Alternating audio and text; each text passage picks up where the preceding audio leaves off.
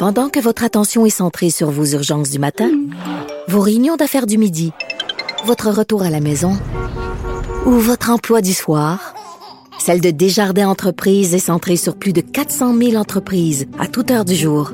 Grâce à notre connaissance des secteurs d'activité et à notre accompagnement spécialisé, nous aidons les entrepreneurs à relever chaque défi pour qu'ils puissent rester centrés sur ce qui compte, le développement de leur entreprise.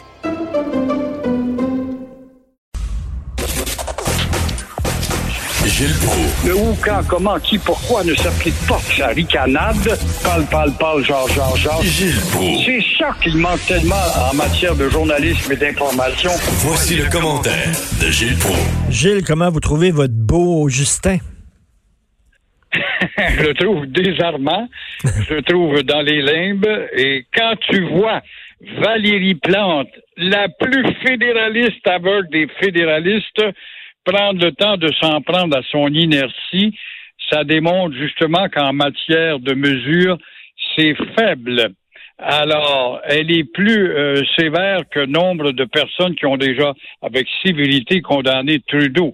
Trudeau qui, euh, pendant le blocus des Mohawks, n'était pas capable de débloquer le blocus, c'est le cas de dire, est incapable aussi d'imposer un blocus à l'aéroport de Dorval ça y retombe sur le nez.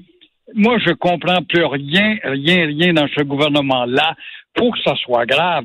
T'as Marc Garneau, un astronaute qui est allé en orbite lunaire, qui semble pas être sorti de la Lune. hein? Trudeau, Trudeau qui cultive le, le laxisme, mais où sont ses conseillers? Il se pourrait d'avoir des génies autour de lui. Comment ça se fait? Qu'il n'y a pas plus d'imagination que ça quant au, à la sortie d'idées nouvelles? Alors, et quoi penser aussi de l'opposition? On a beau dire qu'on n'a pas de chef, c'est une occasion unique de frapper la balle. Ben oui. Il y avait même le bloc puis qui est allé enfin d'une sortie là, mais c'est faible, comme on voit justement qu'on se fait élire et une fois qu'on est élu, on paralyse quoi, on pense à la pension, le temps accumulé. C'est pas fort, pas fort, pas fort. Et en attendant, pour nous décourager, on apprend que les savants ne seront pas prêts avant l'automne pour nous offrir un nouveau vaccin. Et, et moi, moi, je, ça me surprend pas, Justin. Je le regarde, là, ça me surprend pas. Là. C'est, c'est, c'est, c'est ce que je pensais de lui, c'est-à-dire quelqu'un qui joue le rôle de premier ministre, mais qui qui, qui a pas la, la, la capacité de, d'assumer ce rôle-là, qui, qui, qui est pas capable de décider, etc. Je, je pense, j'espère qu'on va s'en souvenir euh, aux prochaines élections fédérales. Boah, boah. Je me souviens de quoi? De rien comme d'habitude. Et encore une fois, effectivement, mais il est entouré de gars et de filles qui ont eu des expériences du terrain avec des anciens membres influents du Parti libéral. Je comprends pas que personne rejaillit là-dedans. Alors, tout ça, ça m'amène, mon cher Richard, à te parler de la vengeance de la nature. La nature qui est plus sage que tout ce qu'on pense avec euh, tous ces signaux qu'on a eus depuis 20-25 ans, le réchauffement de la planète, on s'en occupe pas. La fonte des glaces, pas grave. L'oxyde du carbone, de carbone qui euh, euh, se multiplie, c'est pas grave. La surpopulation. Il faut réfléchir, en tout cas, sur ces multiplications de virus qui, avec ces microbes, démontre d'année en année comment est-ce qu'on peut déjouer nos savants de laboratoire pour prendre la planète au complet en dépourvu? Alors, que dirons-nous lors du bilan de l'année 2020 si on ne s'attarde pas surtout et exclusivement sur le mois de mars? Dirons-nous euh, que nous avons changé nos comportements avec tout ce qu'on nous impose de changement, que le système capitaliste ne sera plus le même, avec ces appâts du gain qui finissent pas, ces appâts du gain chez les industriels et autres grands capitalistes qui détruisent nos océans, qui détruisent nos forêts. Le Brésil est un bel exemple, euh, qu'on détruit notre monde animal au nom de, je ne sais pas, des modes de fou.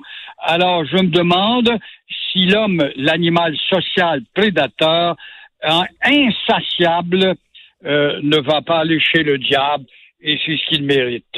Écoute, euh, Gilles, en mars 2015, en mars 2015, Bill Gates prononçait une conférence sur les pandémies parce qu'on sait qu'il y a une fondation, lui justement, euh, puis sa fondation, il ramasse de l'argent pour lutter contre les virus.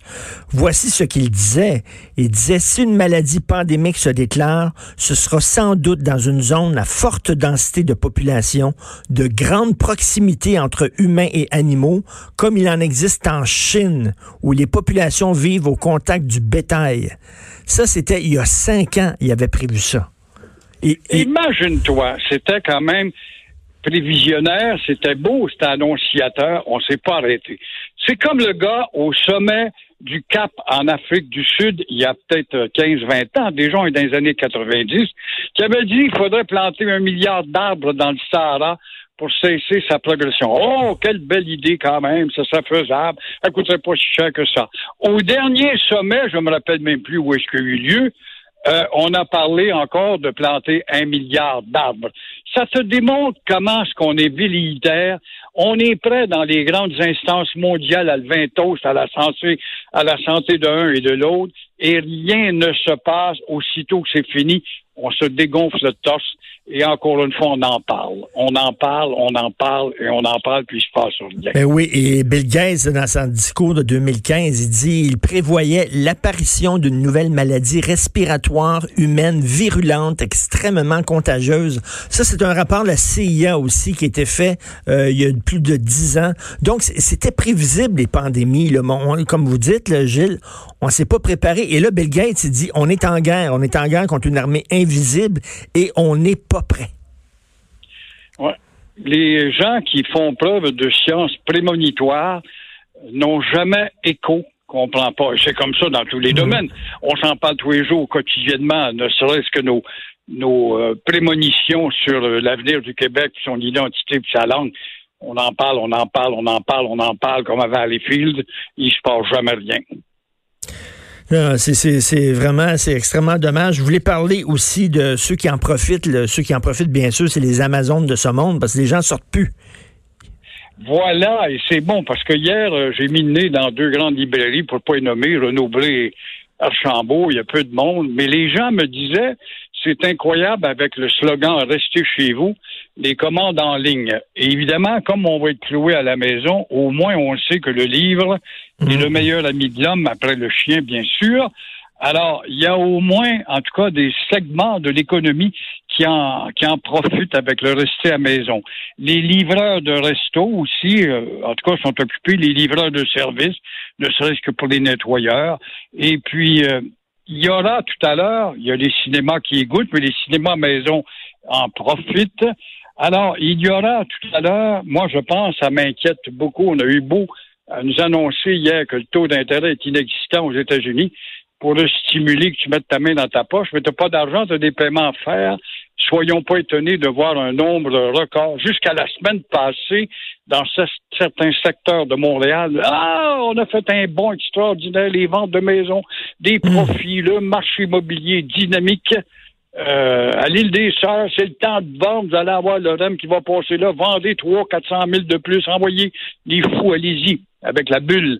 Mais là, la bulle va éclater avec le nombre de paiements qui ne sont pas capables de se faire sur les maisons.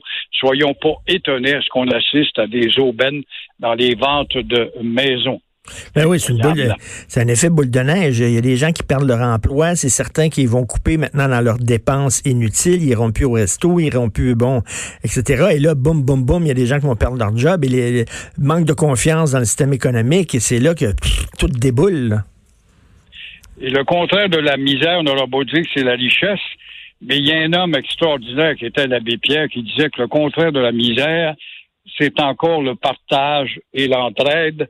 J'espère qu'on va au moins accentuer là-dessus. Tout à fait. Merci beaucoup. Prenez soin de vous, Gilles. On se reparle un peu plus tard cette semaine. Merci. Au revoir. Merci. Concernant la conférence TED, vous savez, les TED Talks, c'est des petites conférences de 10 minutes qui sont données par euh, plusieurs personnes. Euh, on peut voir ça sur Internet. Alors, euh, mars 2015, c'était la conférence TED de Bill Gates. Et voici ce qu'il disait. Quand j'étais petit, la catastrophe dont nous avions le plus peur était un conflit nucléaire. Mais si quelque chose tue plus de 10 millions de personnes dans les prochaines décennies, ce sera probablement un virus hautement contagieux, beaucoup plus qu'une guerre.